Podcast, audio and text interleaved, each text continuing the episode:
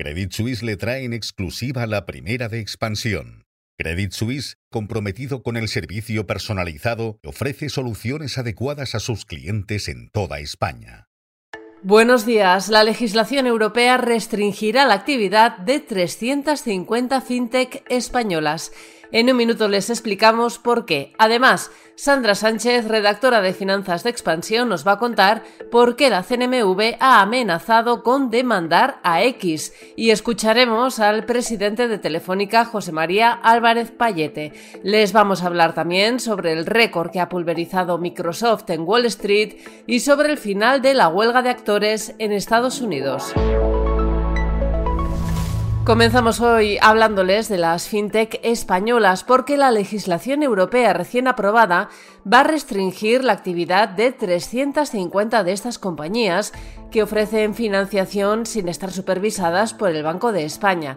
La nueva directiva de crédito al consumo está a punto de acabar con la situación de barra libre supervisora en la que viven las fintech en España, porque se da la circunstancia de que cualquier empresa puede dar créditos sin necesidad de contar con ficha bancaria. Con la nueva directiva, sin embargo, las fintech pasarán a estar supervisadas por el Banco de España. La CNMV ha alertado sobre los repetidos tweets o posts, como se llaman ahora en X, que circulan por esta red social y suplantan la identidad de famosos como Fernando Alonso, Antonio Resines o la cantante Aitana. En estos mensajes se promociona la inversión en criptomonedas prometiendo rentabilidades engañosas. Sandra Sánchez, redactora de Finanzas de Expansión, buenos días. El regulador ha amenazado incluso con demandar a X. Buenas, Amaya. Así es. La CNMV, que persigue desde hace años la inversión en criptomonedas, ha puesto ahora el foco en la famosa red social. El supervisor de los mercados ha amenazado con demandar a Twitter por permitir la publicación en las últimas semanas de varios tweets de un chiringuito financiero que suplanta la identidad de personajes famosos. Utiliza, por ejemplo, sin su consentimiento, a actores como Antonio Resines, deportistas como Fernando Alonso o a la cantante Itana, que supuestamente afirman que han obtenido altas ganancias a través de sus inversiones en criptos. Eh, según la CNMV, las redes sociales tienen la obligación legal de comprobar que los anunciantes no figuran en la lista de entidades pirata que publica el supervisor y, por tanto, Twitter podría enfrentarse a una demanda de alrededor de 5 millones de euros en España. Telefónica prevé incrementar sus ingresos en el periodo 2023-2026 en torno al 1%. El nuevo plan estratégico de la operadora, que presentó ayer en Madrid su presidente José María Álvarez Payete, garantiza además un dividendo mínimo anual de 0,30 euros por acción en los próximos cuatro años. Payete habló también sobre regulación y pidió que se permita a Telefónica competir con libertad somos estratégicos y somos estratégicos a nivel europeo. El sector es estratégico y el sector es estratégico porque somos la clave de la conectividad del futuro. Y siendo un sector estratégico lo que no se entiende es que se nos regule con reglas del siglo pasado y por lo tanto lo único que pedimos, solo pedimos una cosa y es que se nos desregule, que se nos deje competir, que se nos deje competir en igualdad de condiciones como cualquier otro jugador, porque las reglas que dieron lugar a esta regulación se han quedado obsoletas.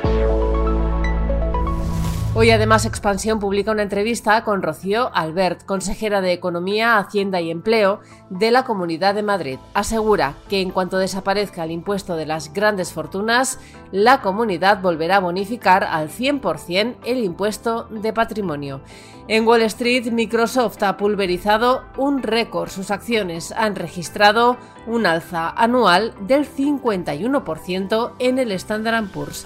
Apple gana un 41%. En Hollywood, los actores han alcanzado un acuerdo con los estudios para acabar con la huelga, que se ha prolongado 118 días.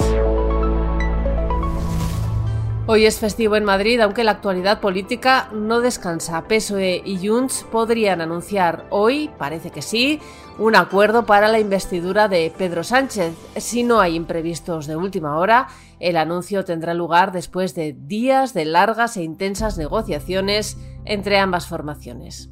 Y en la bolsa el IBEX 35 subió ayer un ligero 0,52% y se acercó aún más a los 9.300 puntos.